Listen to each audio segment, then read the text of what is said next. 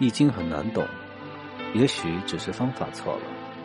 让我们跟着北玄走进神秘的易经文化，每天读一点易经故事，学一点易经智慧。大家好，我是北玄。我们上一章中说到啊，明夷卦就是太阳落山，光明不显，黑暗来临的景象，而明夷卦大家习惯上呢又称之为小人卦。就是形容小人当道，领导啊开始昏庸无能，整个环境呢陷入了混沌的状态。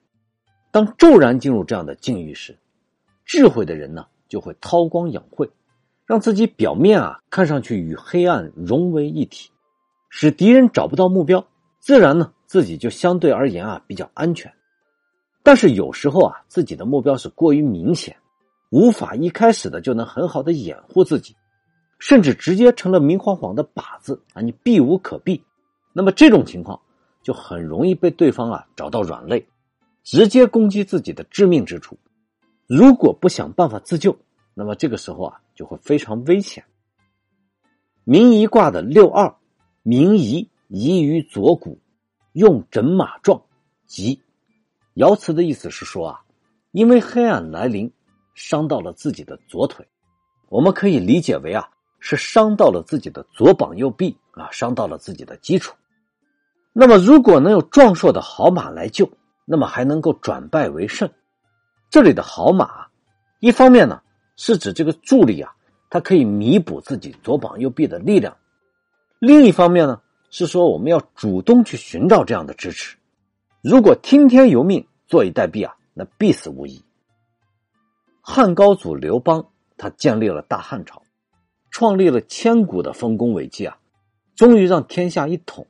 在刚刚登基后呢，依照古礼，刘邦呢就立吕皇后的长子刘盈为太子。本来是按部就班的发展啊。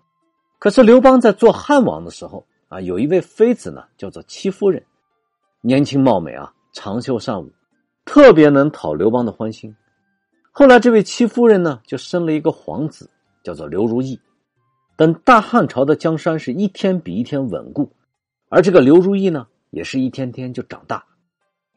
刘邦啊是爱屋及乌，再加上这个刘如意呢本来也非常聪明伶俐，于是刘邦就想废了太子刘盈，改立刘如意为太子。古代皇帝立太子的事情啊，这就是国家大事，关系到下一代领导人是谁的问题。当皇帝的啊，竟然想要违背伦理，废长子。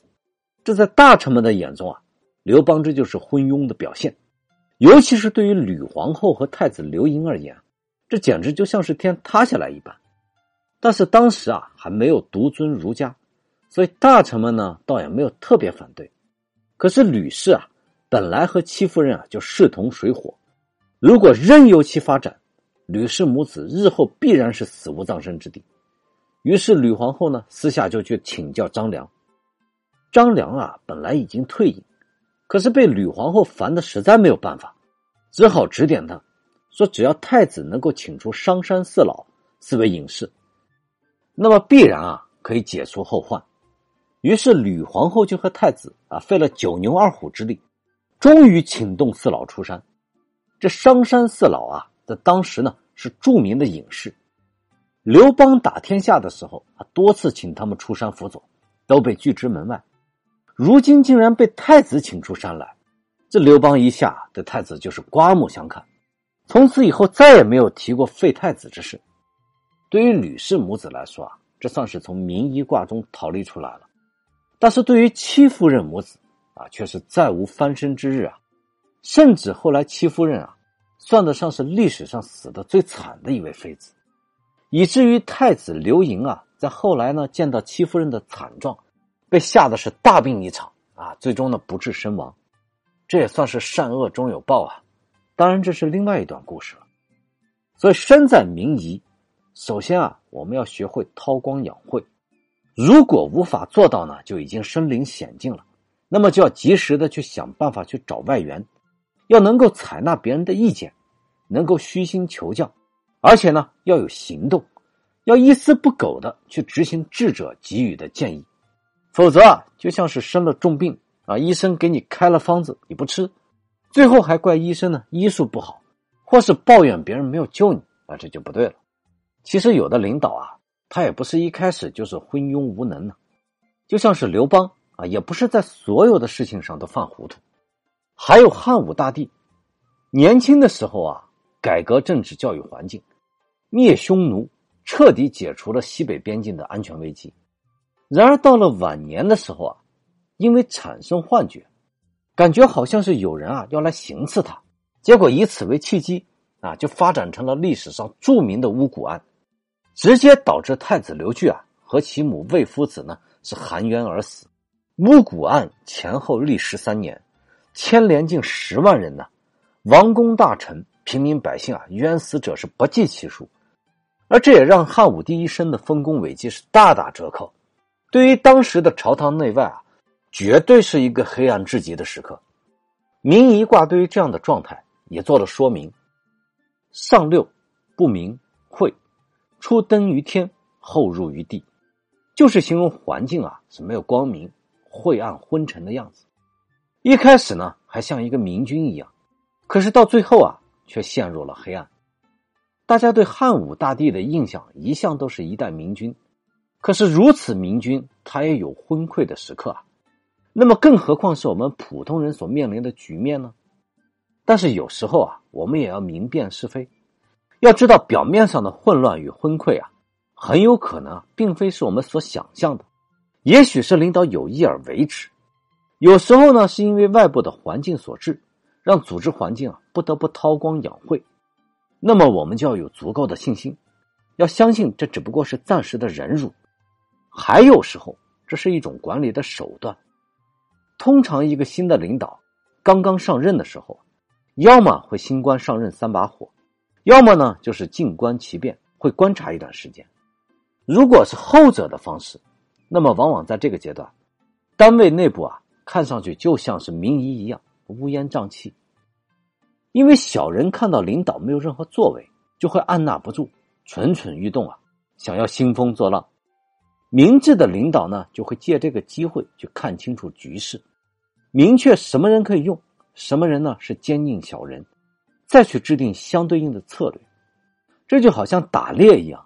如果猎人啊一直是咋咋呼呼四处游荡的话，猎物呢必然是会瑟瑟发抖啊，躲在暗处不敢出来。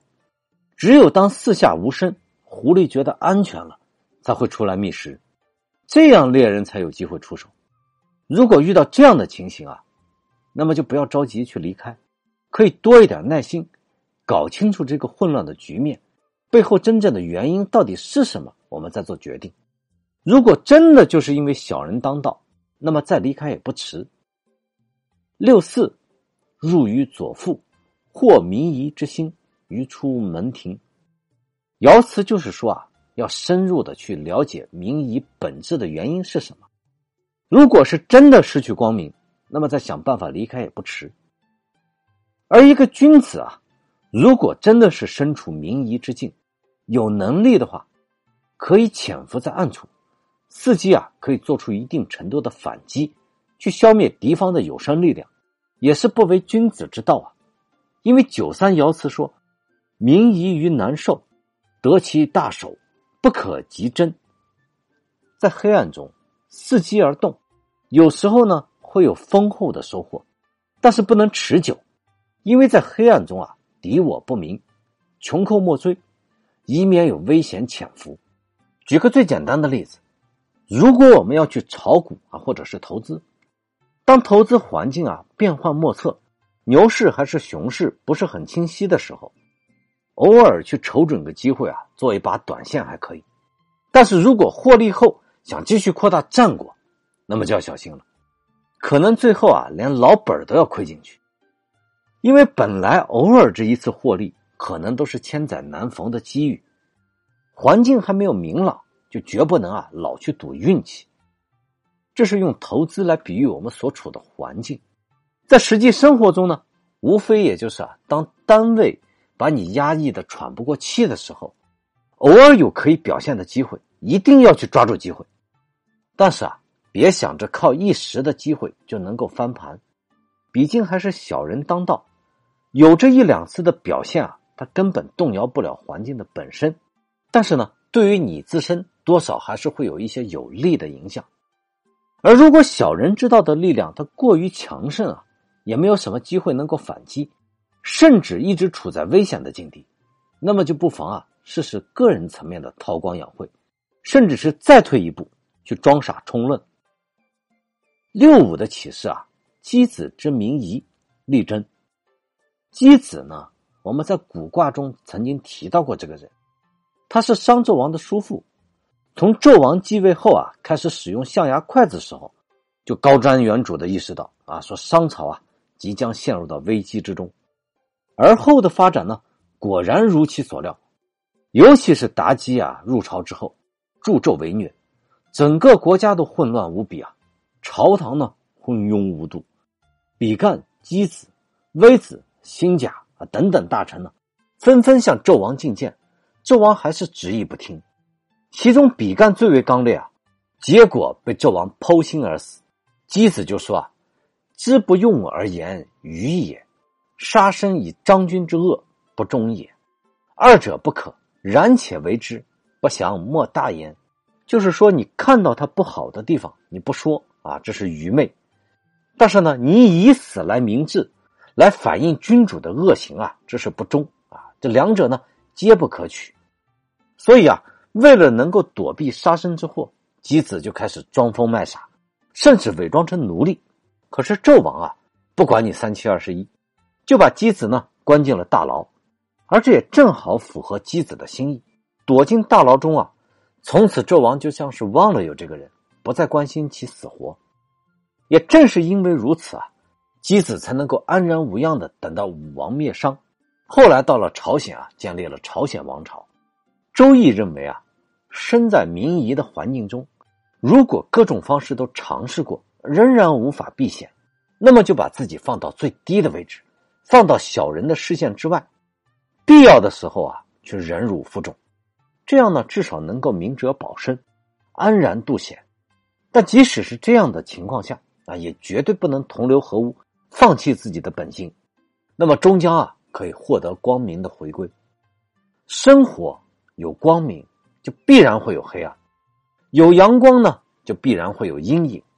我们要去接受这个客观的世界，只不过是当面对光明的时候，我们要知道怎么样去把握机会；而在阴影中呢，我们也要学会啊如何明哲保身，这才是有智慧的处世之道。在外无法明智，那不妨呢就回到家中去休养生息。下一章。我们就来学习家人卦，谢谢大家。